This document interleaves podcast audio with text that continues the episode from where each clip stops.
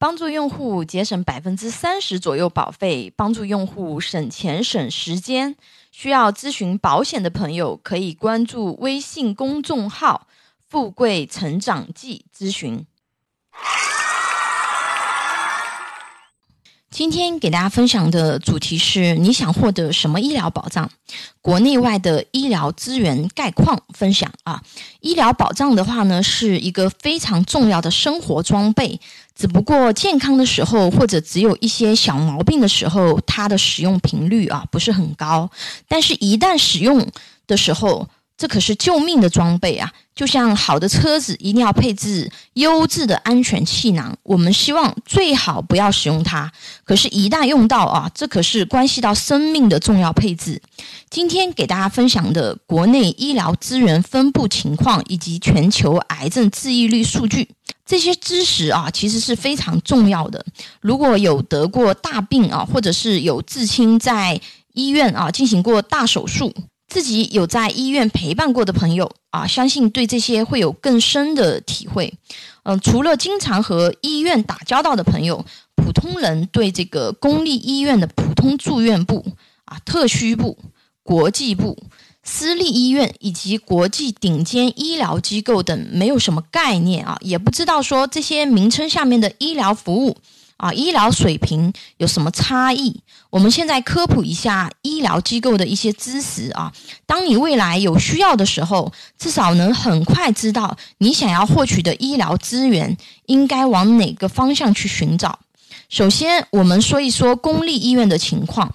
公立医院按照就诊的档次，可以粗略分为三部分：普通部、特需部、国际部。公立医院普通部啊，大部分人日常就医接触到的医院部门，基本都是普通部啊。医保常规的百万医疗险和普通的商业医疗险，一般只能报销这种类型的住院费用啊。三甲级医院普通住院部的病床呢，很难有床位啊。常规是多人病房啊，就诊住院环境一般是这样子的啊。大家可以看一下我文中分享的图片啊。不管是挂号啊，还是付费呀，都人比较多啊，要排队啊。然后住院的话呢，一般是多人病房，有的时候病床非常紧张的时候啊，甚至过道啊都有病床在那边这个治疗。那公立医院特需部是什么呢？啊，它诞生之初啊，主要是为了给一定级别的这个干部提供医疗保健服务。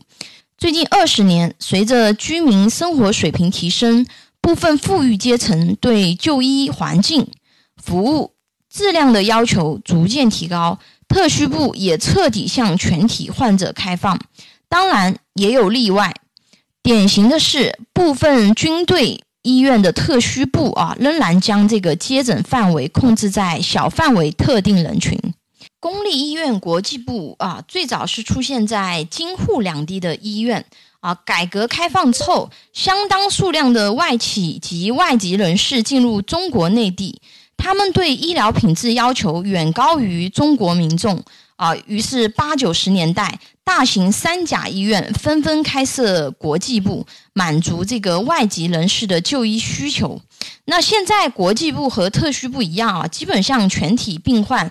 这个开放啊，以满足这个富裕阶层对就医品质的要求啊。国际部可以理解为这个特需医疗的升级版。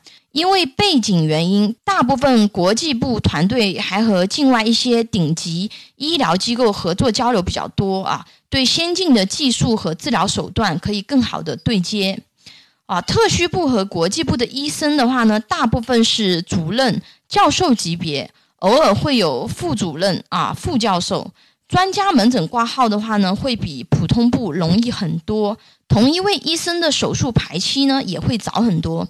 治疗相同的疾病啊，国际部、特需部不只是说医疗资源比较好啊，服务体验比较好啊，并且非常重要的是什么呢？可以给你节省宝贵的时间啊。有些医院的特需部、国际部甚至有专人为病人提供从挂号啊。诊疗、缴费、取号等全程导医，对行动不便或者是病情较重的病人提供专用轮椅推送门诊服务。啊，特需和国际部病房大多数为单人病房，就诊环境和这个住院环境啊。也非常不错啊！不同的这个医院的特需部和国际部服务是存在差异的。实际医疗服务啊，要看这个所属的医院啊。大家也可以看一下我分享的这个照片啊。那特区部、国际部的就诊住院环境可能是这样的啊。那呃，分享的这个图片是北京协和医院国际部的这个照片啊。那就医体验上，相信大家可以有。感受到了，对吧？这个明显的这个差异啊，那那个价格差异有多大呢？啊，常规我们门诊都有用过，对不对？一般一二十块钱，二三十块钱，可能不同的医院它还有一些差异，对吧？那特需门诊的挂号费呢，普遍是在这个三百或者是三百以上啊。国际部的有的这个呃这个挂号费的话呢是九百块钱。啊，特需部和这个国际部，它病房的费用呢，基本是在八百到三千一天啊。那我们再以一般的这个肿瘤手术为例啊，三甲医院普通部一般治疗费用是十五到二十万，特需国际部治疗费用一般是四十到五十万。如果说再上一个台阶啊，到私立医院一般是八十到一百万。这些公立医院特需部、国际部以及私立医院的这个治疗费用啊，无论是医保、普通的商业保险，或是大部分人买的这个百万医疗险，都是不能报销的啊。还记得给大家分享的这个百万医疗的这个报销范围吗？啊，常规是二级公立医院普通住院部啊。私立医院和境外医疗，由于这个篇幅有限，就不再展开啊。后期会再做分享啊。那先把全球癌症五年生存率情况研究报告的结论直接分享给大家。中国、日本、美国的整体癌症五年生存率分别为百分之三十六、百分之五十七点四和百分之六十四啊，采用近似计算。在癌症生存率方面，中国与日本、啊美国等发达国家仍有较大的差距啊，生存率相差将近一倍。客观的数据，优质的医疗保障可以提高生存概率啊，这话不为过吧？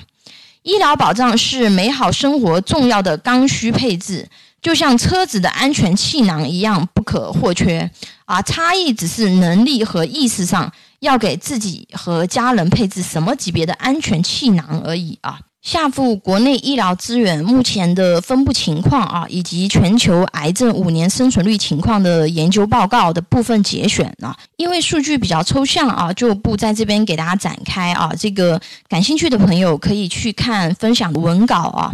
呃，首先我们看国内的这个优质资源啊，基本上是集中在北上广和省会城市啊。那看病两分钟排队五小时，是我们很多一二线城市三甲医院目前的常态啊。极端的情况，有的医院的普通住院部啊，甚至要等上几个月啊，也住不进去啊。呃，全球癌症生存率的情况是怎么样的呢？啊，大家可以看这个文文中数据的这个分享啊。比如脑肿瘤啊，造血系统恶性肿瘤方面啊，比如骨髓瘤、淋巴瘤、白血病啊，中国五年的生存率远低于这个日本。拿这个儿童急性淋巴性的白血病为例啊，中国的生存率是百分之五十七点七啊，日本是百分之八十七点六啊，百分之三十的差异啊，还是这个差异挺大的。那在美国这边的话呢？啊，比如说他的一个啊皮肤黑色素瘤啊，五年的生存率高达百分之九十点八，中国只有百分之四十九点六，啊，这个差距差距非常之大了啊，那百分之四十几的一个这个差异啊，那这些数据的分享的话呢，啊，都是来自于英国顶尖医学杂志啊，中文名是《柳叶刀》。啊，大家可以去查一下这个相关资料啊，因为呃，这个报告的话呢，是目前啊全球人口癌症生存率方面最详尽、样本数据最多、最权威的研究报告之一啊。细节我就不再做展开的啊，里面还有一些其他癌症的一些数据的一个对比啊啊，了解了目前客观的癌症治愈率以及医疗资源分布情况以后。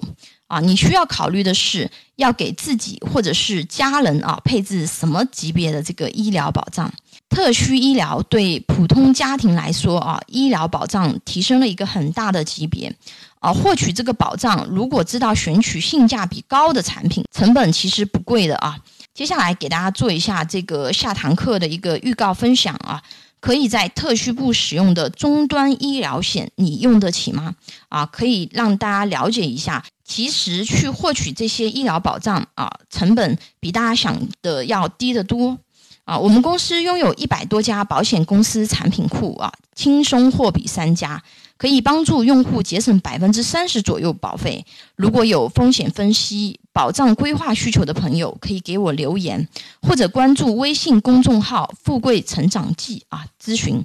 你的鼓励和支持是我行动最大的动力。喜欢我的内容分享，请订阅、点赞、转发哟。